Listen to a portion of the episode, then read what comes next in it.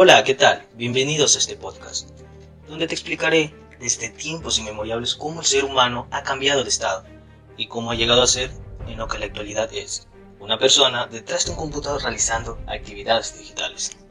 Y para esto el entendimiento es la clave, pero déjame decirte algo.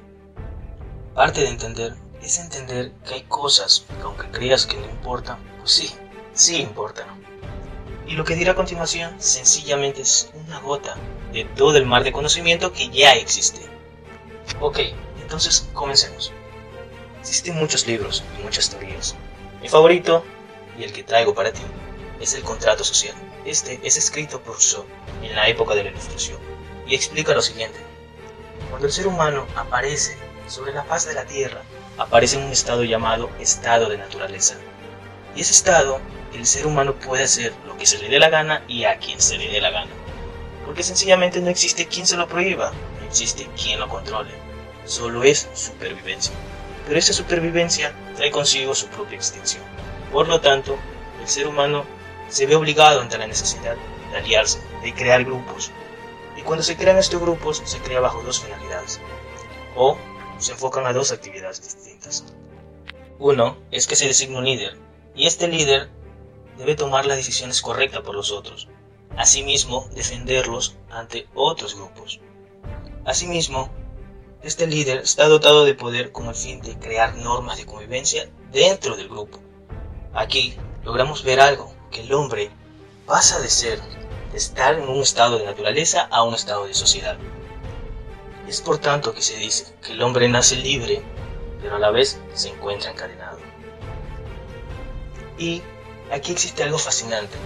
Aquí se cría la sociedad. De la mano con el derecho. Pasemos a otro escenario. Ahora nos encontramos ante una persona dentro de un estado de sociedad, donde su medio de vida es las transacciones, ya sean este de bienes o servicios, o mejor conocido como el trueque.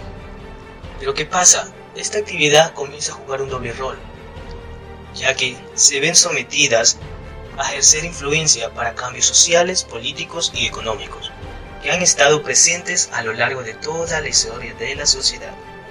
Asimismo, han presionado al derecho para que vaya detrás de esa realidad, de esos fenómenos, y comience a regularlos, como ya se lo mencionó en el anterior escenario.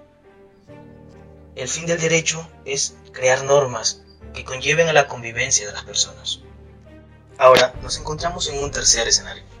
Aquí ya tenemos una sociedad, tenemos normas de convivencia. Y asimismo, el derecho está constantemente detrás de esa realidad, detrás de las actividades de las personas a fin de regularlas. Y estas actividades, conocidas como comercio, el ser humano quiso un apoyo.